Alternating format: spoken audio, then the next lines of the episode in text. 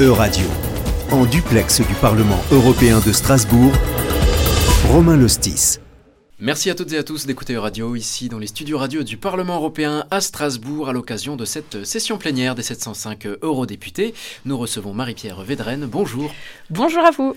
Merci d'avoir accepté notre invitation. Donc je le rappelle comme toujours à Marie-Pierre Védrenne, vous êtes députée européenne française au sein du groupe Renew Europe et membre notamment de la commission dédiée au commerce international. Et euh, à ce titre, donc vous avez participé à un débat euh, hier, mardi 18 avril, un débat portant sur la politique que l'Union européenne devrait adopter vis-à-vis de la Chine. C'était l'un des temps forts de cette euh, semaine de, session plénière. Alors cela fait euh, plusieurs années maintenant hein, que les relations entre Européens et Chinois sont pour le moins, qu'on l'on puisse dire, délicates. Elles se dégradent même euh, à travers une succession de moments de crise, de moments de, de tension. L'Europe et la Chine, donc, qui défendent aujourd'hui des valeurs et des modèles politiques pour le moins incompatibles, mais qui restent pourtant partenaires commerciaux. La Chine qui est même le partenaire commercial majeur de l'Europe, outre l'Europe elle-même bien sûr. Euh, ce débat était intitulé La nécessité de retrouver une stratégie cohérente pour les relations UE-Chine. Donc ici, si je comprends bien, l'objectif c'était quoi? C'était de montrer que justement il n'y a pas de stratégie cohérente euh, aujourd'hui à l'égard de la Chine L'objectif c'était surtout de réaffirmer euh, la position du Parlement européen et puis pour nous, membres de la délégation française de la majorité présidentielle, c'était aussi l'occasion de remettre en exergue tous nos travaux passés pour sortir de notre dépendance vis-à-vis de la Chine et de remettre au cœur des débats la notion d'autonomie stratégique, ce qu'elle veut dire et comment elle doit s'incarner. Euh, vous avez raison de souligner le fait que euh, la Chine est effectivement un partenaire commercial, c'est comme ça qu'on qualifie la Chine, de partenaire plutôt de concurrent économique et de rival systémique. C'était la euh, formule donnée en, 2019. Hein, tout à fait. Maintenant, c'est bien d'avoir effectivement cette formule et il y a, c'est vrai, de faire une stratégie. Maintenant, on voit que le contexte international, eh ben, il a changé aussi depuis 2019, que le comportement de la Chine est de plus en plus agressif, euh, à la fois bien sûr vis-à-vis de Taïwan, mais aussi euh, vis-à-vis euh, de l'Union européenne. Et puis on voit qu'on a des enjeux spécifiques qui arrivent sur notre agenda, où on a besoin des matières premières critiques pour pouvoir atteindre notre objectif de neutralité carbone, la numérisation de la société. Et on sait bien que ces matières premières, en tout cas aussi sur le volet transformation, la Chine joue un rôle déterminant et on ne veut pas retomber dans une situation de dépendance. Euh, il y a aussi... Euh, bien évidemment, le contexte de la guerre en Ukraine euh, et le soutien sans dire soutien, mais qui est quand même tangent de la Chine vis-à-vis de la Russie. Donc c'était important pour, pour les parlementaires que nous sommes d'avoir ce débat pour redire justement à la Commission européenne, euh, à la fois ben, au représentant euh, Borrell qui était présent et à la présidente von der Leyen, que nous attendions une stratégie claire pour renforcer l'unité européenne. Parce que qu'est-ce qu'on voit aussi C'est que la Chine cherche à diviser euh, l'Union européenne et nous, ce qu'on veut, c'est une stratégie qui soit réellement européenne, qui soit réellement crédible et qui soit réellement efficace. Alors justement, vous avez parlé de l'intervention de Joseph Borrell, donc euh, chef de la diplomatie euh, de l'Union européenne. Euh, Joseph Borrell qui a dit que les Européens n'étaient pas tous sur la même longueur d'onde en ce qui concerne la Chine. Alors justement, je me demandais qu'est-ce qui divise les, Européens justement aujourd'hui en 2023 En fait, c'est que nous partons pas du même d'un État membre à un autre, la relation avec la Chine n'est effectivement pas la même. Certains États sont dans une situation de dépendance qui est plus forte que les autres. je, donne quelques exemples. L'Allemagne euh, qui, est, euh, qui était déjà dans une situation de dépendance vis-à-vis de la Russie sur euh, le gaz, l'Allemagne est aussi dépendante vis-à-vis des exportations, notamment automobiles vis-à-vis de la Chine et d'importations sur d'autres domaines. On a aussi des infrastructures stratégiques telles que des ports ou des structures aéroportuaires qui sont aussi dans les mains, en quelque sorte, des Chinois sur nos propres territoires. Donc la, la crainte de certains États membres, c'est justement la peur des, ce qu'on appelle, nous, dans notre jargon euh, technique en commerce international, des, des contre-mesures quand on prend une décision, de la coercition qui est employée, en fait, des éléments de riposte qui sont faits par la Chine. Euh, quand on cherche justement à, construire notre autonomie, notre souveraineté, certains, du fait de leur dépendance, craignent bah, des mesures de représailles de la Chine. Donc c'est pour ça que euh, nous, notre combat, c'est de renforcer justement notre marché intérieur, notre unité européenne, notre soutien les uns aux autres pour pouvoir faire face à cette coercition, à ce poids que cherche à mettre la Chine à certains États membres et à l'entièreté de l'Union européenne. Pour ça que ça faisait deux ans que je travaillais sur un instrument visant à lutter contre la coercition économique. C'est l'exemple de la Lituanie qui a voulu renforcer ses relations, notamment avec Taïwan, sur le semi-conducteur. en 2021. Et c'est la réaction chinoise qui dit, bah, plus que c'est ça, on va vous imposer des droits de douane, on va vous limiter l'accès à notre marché, on va chercher à vous faire changer euh, de, de, positionnement politique. C'est ça la coercition économique. C'est au travers d'une décision d'un ordre économique, on cherche à vous faire changer votre décision politique alors que vous êtes un État souverain. Euh, et on n'avait pas d'instrument euh, législatif, juridique qui nous permettait de défendre en fait nos positionnements politiques. Maintenant, ça y est, on, y est. Euh, donc tout l'enjeu, et c'est vrai que la présidente von der Leyen l'a évoqué aussi, on a renforcé notre arsenal juridique d'un point de vue commercial ces dernières années, notamment sous l'influence de la présidence française avec la réciprocité sur les marchés publics. On a travaillé sur euh, l'impact des subventions étrangères, notamment chinoises, sur notre marché intérieur. Donc on a cette boîte à outils. Et c'est aussi ce qu'a rappelé euh, l'entièreté des parlementaires dans notre intervention. Alors vous-même, Marie-Pierre Védrenne, vous avez participé euh, à ce débat, vous avez pris la parole. L'un des, points phares de votre intervention, c'était justement d'alerter contre cette coercition économique dont nous venons de parler.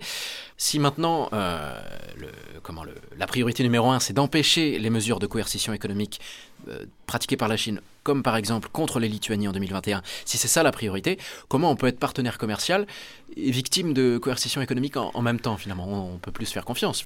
Alors vous, avez raison de dire qu'il y a une question de, confiance, mais au-delà de ça, en fait, le commerce international, il est basé sur des règles. Euh, certes, notre organisation mondiale du commerce, qui est un peu le gendarme du commerce international, euh, essaye d'aller de l'avant, euh, avec notamment sa directrice générale, euh, la directrice Ngozi, qui joue un rôle fondamental, mais il y a une responsabilité de chacun des États membres pour jouer ce rôle de défense du multilatéralisme. Et on sait que la Chine est présente à l'OMC, mais pour défendre ses propres intérêts. Elle contourne les règles. Elle ne joue pas le jeu d'une concurrence qui soit loyale. Euh, au contraire, que ce soit par des subventions massives, pour que ce soit pour la coercition économique. Moi, ce que je dis, c'est que justement, euh, il faut continuer pour l'Union européenne à accentuer son travail au sein de l'Organisation mondiale du commerce pour rappeler à chaque partenaire, dont la Chine, qu'il y a des règles, que ces règles, on les définit ensemble et qu'elles doivent être respectées pour par chacun. Pour pouvoir jouer ce rôle euh, l'Union européenne de, respect des règles par chacun, il faut qu'on s'affirme. Euh, on, doit euh, être crédible à l'entièreté de, chaque État membre de l'Union européenne et vis-à-vis de nos partenaires. On doit s'affirmer comme une puissance. On est une puissance commerciale. On a des accords de commerce avec de nombreux États membres, avec de nombreux États tiers à l'Union européenne. C'est l'attractivité de notre marché intérieur qui joue un rôle déterminant, mais politiquement, on reste toujours un peu au milieu du guet. Euh, donc il, faut sortir de ça. Il, faut continuer à construire ces attributs de la puissance, parce que nous le sommes, mais il faut se comporter comme, euh, tel. Donc euh, tout, cet arsenal juridique dont je vous parlais, ben, il, y contribue. Maintenant, il y a notre posture politique d'affirmation. C'est pour ça qu'en fait, on a beaucoup débattu aussi de notre stratégie. Est-ce que ça doit être du ce qu'on appelle du découplage ou du dérisquage. Je m'explique. Euh, le découplage, ça veut dire justement sortir de la relation commerciale avec la Chine. on le sait bien, on ne va pas effacer la Chine de la carte du monde et notre, nos relations commerciales, elles ne vont pas arriver à zéro du jour au lendemain, surtout. Euh, donc l'autre enjeu, c'est plutôt d'avoir une stratégie donc de dérisquage, c'est-à-dire de limiter les risques justement vis-à-vis de notre dépendance avec la Chine. C'est là où la stratégie, notamment sur les matières premières critiques sur lesquelles on travaille, est absolument déterminante. Parce que pour sortir euh, justement de, de, tous les risques de notre relation commerciale avec la Chine, on doit diversifier nos partenaires et on doit continuer de travailler comme on a lancé cette dynamique sur notre réindustrialisation à l'échelle de l'Union européenne. Et d'ailleurs, Ursula von der Leyen, présidente de la Commission européenne, qui était présente lors de ce débat au Parlement européen, a fait référence à cette nouvelle, à ce nouveau plan européen pour les, matières premières critiques euh, importées depuis la Chine, un plan qui a été publié donc le mois dernier, en mars. Qu'est-ce que vous en pensez, Marie-Pierre Vedren moi je, moi, je suis très contente de, de, ce, de, cette publication et du rôle qu'a joué le, le commissaire Breton euh, pour, pour aller justement justement dans ce sens-là. En plus, j'ai eu, la bonne nouvelle hier que je serai euh, rapporteur euh, pour, euh, pour mon groupe politique sur, sur le texte sur les matières premières critiques en, commission commerce international. Donc, je m'étais déjà mobilisée sur le sujet pour pouvoir avoir cette présentation parce que on le voit bien sur les matières premières critiques qui, comme je le disais, sont absolument nécessaires pour répondre à nos objectifs de neutralité carbone. Nous sommes, nous sommes dans une situation de dépendance vis-à-vis de, de pays euh, qui disposent de ces matières premières critiques ou des terres rares dont on a besoin. Euh, j'insiste sur cette nécessité que nous avons de euh, d'extraire ces matières premières de manière sûre et durable. Et puis, il faut travailler sur la transformation de ces matières premières. Je pense au lithium aussi, je pense au cobalt, il y a, il y a beaucoup de choses. Donc, cette nouvelle stratégie qui a été présentée par la Commission européenne, elle vise à travailler sur l'aspect européen de l'extraction, de la structuration des filières, de la recyclabilité et sur la diversification de nos partenaires. Il y a notamment, par exemple, l'ambition d'avoir un, club euh, des, partenaires des matières premières critiques avec lesquels nous voulons euh, travailler avec des partenaires qui partagent justement cet objectif d'accessibilité, de sûreté, de durabilité euh, et puis avoir vraiment cette logique de travailler aussi bien dans notre marché intérieur que dans la diversification de nos partenariats. Donc c'est une bonne chose. Maintenant, il faut qu'on que les parlementaires bah, jouent leur rôle de co-législateur. On va travailler avec toutes les personnes qui, qui auront un rôle euh, sur ce texte pour pouvoir bah, l'amender et le rendre encore plus efficace. Mais là, on parle de, quelle échéance finalement? Combien de temps ça va mettre à, un peu dérisquer, si je peux reprendre votre terme, euh, la relation entre Européens et, Chinois? C'est difficile à dire en termes de, de, timing. En tout cas, le prochain Conseil européen, donc c'est-à-dire la réunion de chefs d'État et gouvernement aura pour euh, un des points à l'ordre du jour justement ce, travail concret sur la stratégie UE-Chine. Euh, Donc ça, ça va nous permettre de voir à la fois sur les matières premières critiques, mais sur d'autres secteurs, euh, comment nous souhaitons avancer tous ensemble les États membres. Il y, a eu, quand même, au moment de la présidence française, ce qu'on appelle l'agenda de Versailles, quand les chefs d'État et le gouvernement se sont réunis justement à Versailles pour avancer sur cette notion d'autonomie stratégique. Parce que c'est là, c'est là où, en fait, tout a peut-être pas tout a commencé, mais où une nouvelle impulsion politique a, été donné à, ce moment-là pour avancer. Parce que là, on est focalisé sur la Chine, mais euh, justement, notre enjeu, c'est d'être autonome. Euh, on a vu que dans le passé, on avait une dépendance vis-à-vis de la question énergétique vis-à-vis de la Russie. Là, on, voit bien que sur les matières premières critiques, il y a une dépendance très forte vis-à-vis de la Chine. Et sur d'autres secteurs, euh, c'est pareil. Il faut faire en sorte que l'Union européenne soit capable de prendre les décisions par elle-même, pour elle-même. Et, c'est ça notre enjeu, et c'est ça, au travers euh, des propos et de l'action du président de la République, ce concept d'autonomie stratégique qu'on a fait partager par tous les Européens et que maintenant on matérialise sur l'ensemble euh, des, secteurs. Mais ça passe véritablement par une politique industrielle européenne qui soit plus forte.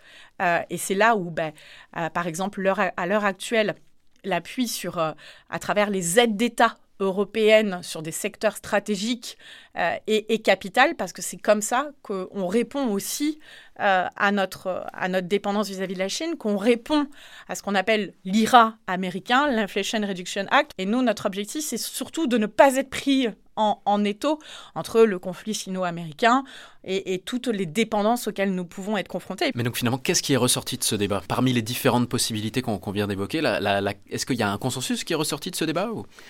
Je pense qu'il y, y, y a, des avancées véritablement sur euh, cette volonté d'agir en européen. Euh, vous savez, ça, ça, peut paraître évident pour une partie des auditeurs, c'est pas toujours le cas pour tout le monde et on le voit bien notamment avec la, le double rôle et la montée des, des populistes aussi en Europe qui justement vous font croire que euh, c'est derrière les frontières nationales qu'on arriverait à répondre à ces enjeux. Donc euh, nous, notre objectif, c'est aussi politiquement euh, d'assumer cette réponse à l'échelle de l'Union européenne. Euh, donc il y a quand même ce travail euh, qui, au travers le débat qui a été fait hier, de, maturation politique, j'ai envie de dire. parce que ce qui paraît évident pour un Français n'est pas nécessairement évident pour d'autres nationalités. Mais je crois que le débat d'hier a permis de concrétiser justement cette avancée d'action commune et euh, à l'échelle de l'Union européenne. Et puis d'avoir ces, textes sur la table comme les matières premières critiques, comme ce qu'on appelle aussi le, zéro industrie net, c'est-à-dire cette volonté d'avoir bah, une industrie qui soit décarbonée à l'échelle de l'Union européenne, qui soit plus forte. Je reviens sur cette politique industrielle. On veut réindustrialiser l'Union européenne, mais, pas n'importe quel euh, type euh, d'industrie. Ben ça, c'est quand même euh, un changement de, paradigme très fort de le faire à l'échelle de l'Union européenne. Lors de ce débat, un, autre chapitre a aussi été évoqué, c'est évidemment les violences et la répression que subit la, communauté ouïghour euh, en Chine. Certains députés ont, mis le sujet euh, fortement sur la table, d'autres ne l'ont pas fait. Euh, là, on retrouve un petit peu les situations de dépendance que, certains États européens continuent de, subir vis-à-vis de la Chine, la Grèce au premier plan. Qu'est-ce que vous en avez pensé, vous, de, ces prises de parole? Est-ce que des sanctions devraient être prises contre la Chine à ce sujet je pense qu'effectivement, c'était très important aussi de, toujours pointer du doigt euh, le comportement euh, du Parti communiste chinois et de Xi Jinping à l'égard, bien sûr, des Ouïghours, à l'égard de Taïwan, à l'égard de Hong Kong. C'est là où on revient sur notre parti rival systémique, où euh, justement euh, le Parti communiste chinois met en place un régime autoritaire et ne partage pas nos ambitions démocratiques. Vous savez, nous sommes en train de travailler actuellement sur ce qu'on appelle un import ban, c'est-à-dire faire en sorte que les produits issus du travail forcé, notamment euh, des Ouïghours ou le travail des enfants, ces produits ne rentrent pas sur notre marché intérieur. Mais l'enjeu, c'est d'avoir cet arsenal juridique qui nous permette de faire réellement changer les choses. Donc ce travail sur euh, cet import ban, il est capital. Mais vous ne diriez pas que l'Europe est en euh, conflit commercial avec la Chine comme le sont les États-Unis? Je pense que c'est différent. On est, on est euh, quoi, les Américains et la relation US-Chine est d'un autre ordre. Euh, battent pour la première place, entre guillemets, du, du podium mondial. Euh, donc, nous, c'est d'un autre ordre. Mais n'y a-t-il pas un décalage ou un déséquilibre? Ursula von der Leyen l'a rappelé lors de ce débat qu'il il n'était pas souhaitable ni même pratique pour l'Europe bah, d'arrêter toute forme de relation avec la Chine. Autrement dit, on ne pourrait pas se passer de la Chine. La réciproque est-elle vraie? Vous dit, la, Chine se bat pour la, première place. Oui, mais la, Chine, est, une super puissance, c'est la deuxième puissance économique mondiale. N'y a-t-il pas un, déséquilibre finalement ici N'est-il pas compliqué pour les Européens de, de, rechercher une autonomie C'est pour ça que les, Européens cherchent cette réciprocité. D'où la, différence de stratégie entre le, découplage et le dérisking. J'ai du mal à trouver un mot équivalent en, français. Quoi. La, diminution des risques. Euh, il y a une dépendance des consommateurs européens vis-à-vis des produits chinois. Mais c'est du coup, nous, notre travail, c'est quelles alternatives nous offrons aux consommateurs pour, euh, le fait, pour qu'ils ne se tournent pas vers ces produits chinois. Donc c'est là où notre rôle d'industrialisation, de produire sur le territoire européen avec d'autres normes est, est, absolument capital. Donc, parce que, alors, à l'heure actuelle, vous savez, il y avait une, euh, il y avait une négociation sur un accord d'investissement. Un, accord le massif, le, plus gros accord que la Chine euh, ait jamais négocié. Le Parlement européen a bloqué euh, l'examen de cet accord parce que, comme vous l'avez rappelé, on a des collègues parlementaires qui sont sous sanctions chinoises. Donc on ne va pas examiner un accord d'investissement entre l'Union européenne et la Chine alors qu'ils nous ont mis sous sanctions. L'accord a été signé, je crois. L'accord, il y a eu une conclusion politique. Nous, donc, on n'est pas rentré dans le processus d'examen, puisqu'on n'examine pas euh, un accord qui, qui est conclu avec quelqu'un qui, vous met, euh, qui vous met sous sanction. Euh, un accord, il vise à réguler les choses. Moi, ce que j'ai toujours dit au moment de la conclusion euh, politique, c'est qu'il n'était pas prudent de donner un blanc-seing à la Chine. Euh, parce que euh, moi, je veux qu'on me démontre en quoi cet accord, justement, il défend réellement les intérêts des Européens. À ce stade, j'estime que je n'ai pas eu de réponse suffisante euh, pour euh, répondre à cette question positivement de la part de la Commission européenne, qui est l'institution qui négocie, mais sur mandat des États membres, ces accords de commerce. Et quand on n'a pas des instruments suffisamment ambitieux pour veiller à la bonne mise en œuvre des engagements du partenaire, Là, ça me gêne. L'accord est bon en soi, mais peut-être à un mauvais moment. Non, c'est non, c'est pas exactement ce que je veux dire. C'est que par principe, un accord de commerce n'est pas nécessairement négatif. Vous savez, en France, on a une vision, un accord de commerce serait forcément négatif. que c'est ouvrir ses portes à, Moi, j'estime qu'un accord de commerce peut permettre une certaine régulation, mais pas n'importe quel accord. Euh, si l'accord est peut-être positif, c'est qu'il doit être conclu dans des bonnes conditions et il doit permettre le respect des engagements. Et à l'heure actuelle, sur le respect des engagements, euh, on ne peut pas se contenter juste du dialogue, parce qu'on voit bien que de toute façon, le dialogue avec la Chine, c'est pas une logique dans laquelle ils s'inscrivent, parce que justement, c'est comme on l'a dit, c'est un modèle autoritaire. Là, on voit qu'un accord c'est pas possible. Donc l'Union européenne doit avoir ses fameux instruments autonomes, renforcer sa boîte à outils dont je parlais tout à l'heure. Donc moi, mon combat qui continue, c'est justement de pousser la Commission européenne, mais surtout en fait les États membres, à bien les utiliser. Mais on poussera les États membres à vouloir les utiliser quand on leur démontrera que justement on les protège individuellement. Euh, d'où cette nécessité à la base d'avoir cet instrument anti-coercition qui permet ben, d'éviter la division des États membres. Enfin, euh, un dernier élément euh, dans lequel euh, ce débat au Parlement européen s'inscrivait, c'était la visite conjointe de la présidente de la Commission européenne Ursula von der Leyen et du président français Emmanuel Macron en Chine, une visite qui a eu lieu des 5 au 8 avril dernier. Selon les mots d'Emmanuel Macron, l'un des objectifs de cette visite était, je cite, d'engager la Chine à nos côtés pour faire pression sur la Russie. On évoquait plutôt hein, le, le, soutien un petit peu en demi-teinte de la Chine envers la Russie. alors la Chine à nos côtés, une idée qui paraît un peu en contradiction avec tout ce qu'on vient euh, d'évoquer. Finalement, selon vous, euh, c'est crédible ou, pas aujourd'hui en, 2023 on, le voit bien, hein, c'est ce qu'on disait tout à l'heure, la, stratégie de l'Union européenne telle qu'elle était en, en 2019, c'est partenaire, concurrent, rival. Euh, et c'est un triptyque, effectivement, sur lequel il est parfois difficile d'avancer, mais on a besoin, effectivement, d'un engagement de, la Chine, mais aussi d'autres États tiers à l'Union européenne dans le soutien à l'Ukraine. Et il est évident que échanger euh, avec la Chine sur la situation de l'Ukraine est capital. Est-ce que pour autant nous les avons fait euh, changer de position? Je ne suis pas sûre que, euh, que, nous y arrivons, mais en tout cas c'est absolument capital, à la fois pour le message vis-à-vis des Ukrainiens, à la fois le message vis-à-vis de la Russie, mais à la fois auprès de, d'États tiers qui sont dans une position justement un peu d'abstention vis-à-vis euh, de, de, l'engagement aux côtés, aux côtés de l'Ukraine pour redire en fait le principe, c'est-à-dire qui est l'agresseur, qui est l'agressé. Euh, c'est ça aussi cette ambition-là. On a beaucoup parlé de, ce fameux triptyque européen, euh, partenaire commercial, concurrent économique et rival systémique. Ça, c'était en 2019, mais est-ce qu'aujourd'hui, c'est encore possible de faire la part des choses avec euh, la Chine? Est-ce que c'est encore possible de coopérer euh, étroitement avec la Chine sur certains dossiers et sur d'autres dossiers euh, s'opposer radicalement, comme par exemple le, soutien à Taïwan ou comme le, soutien à, l'Ukraine dans, son conflit avec la Russie? Vous savez, les, relations avec, que ce soit avec un, État tiers ou c'est même les relations bilatérales avec les personnes, c'est jamais blanc ou noir. Il y a des jours où euh, tout peut bien aller, il y a des lendemains où tout va moins bien, parce que ben, ce sont euh, les relations euh, justement aussi diplomatiques. par exemple, la, déclaration d'Emmanuel Macron a fait un tollé quand il a dit justement pour, pour cet objectif d'autonomie européenne, ne pas suivre l'Amérique forcément tête baissée dans son soutien à Taïwan. Ça, a hérissé le poil de, de, je beaucoup Je crois qu'il y a eu beaucoup de, de surinterprétation de la de des propos euh, du président de la République et je suis très heureuse qu'il ait pu repréciser les choses lors de son déplacement euh, à La Haye aux côtés de Marc Rutte, où il a redit que euh, il n'y a aucun changement vis-à-vis du soutien à Taïwan dans la position française. Nous sommes pour le maintien du statu quo. Euh, et ce, ça, c'est capital et c'est très bien qu'il ait pu le réexprimer dans des termes aussi clairs euh, quelques jours après son retour.